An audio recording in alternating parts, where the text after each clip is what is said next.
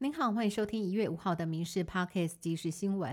日本石川县能登地区强震，造成了各地路段桥毁，很多地方的交通直到现在都还没恢复，包括了轮岛和株洲市等地，超过八百人受困。而著名的千梅田观光胜地，还有六十名游客受困在当地的休息站，其中也包含了外国人和婴幼儿。尽管黄金救援七十二小时已经过去，但是抢救工作分秒不停的在进行。而总计目前石川县的死亡人数已经攀升到了九十二人，失联者达两百四十二人，其中轮岛市占了一百三十八人。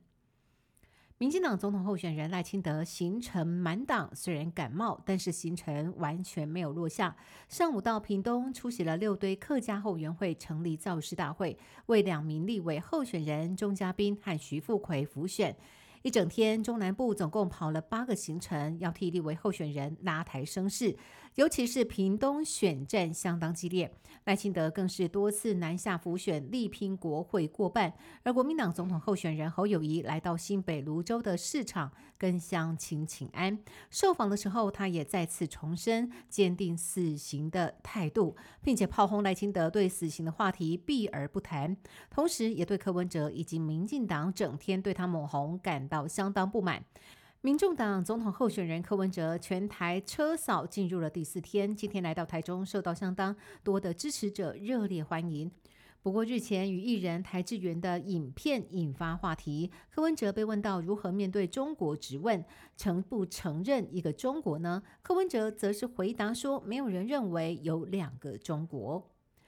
国民党总统候选人侯友谊深陷家族名下凯旋院的争议。民进党昨天更是踢爆侯友谊家族凯旋院规避公安申报设施有公安上的疑虑，但是台北市长蒋万安马上回应一切合法，引发外界哗然。侯友谊的妻子任美玲日前发表公开信，承诺将五十二间空房转为青年还有社宅使用。二零二六年租约到期之后，则是将整栋大楼改为青年房舍或者是社宅。今天更是发出了补贴方案，凡是中低收、低收入户或者是家庭年收所得总额在一百三十三万元以下者，一月八号起就可以开始申请，每一房最多可补助七千块钱，只要符合条件，不论新旧住户都可以申请。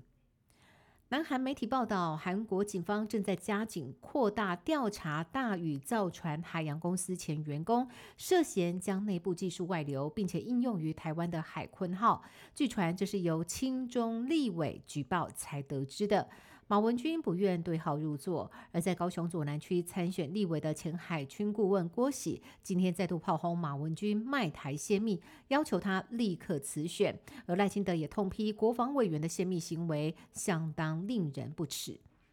台南一名陈姓男子日前到一间按摩店消费，因为不满寄放在柜台冰箱内的槟榔被人误吃，竟然当众拔枪呛杀。尽管按摩店店员不断的道歉，并且愿意买槟榔来赔给陈姓男子，但是他还是坚持要他所买的那一家槟榔才接受。警方获报之后找到了陈姓男子，经过查证之后，陈姓男子当时所持的枪械只是玩具枪。但是仍然有涉嫌恐吓的嫌疑，讯后依法送办。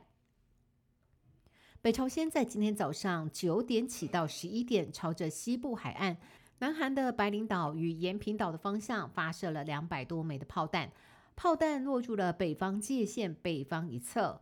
南韩军方则是立刻下令，要两个岛上的居民立刻撤离。而根据南韩媒体韩联社的报道，目前南韩并没有传出人员伤亡，也没有财产损失。而南韩联合参谋本部的发言人说，这是挑衅的行为。加剧朝鲜半岛上的紧张局势，并且威胁到和平。而这也是北朝鲜从二零二二年十二月六号，时隔一年多，再次向双边海上缓冲地区发射炮弹。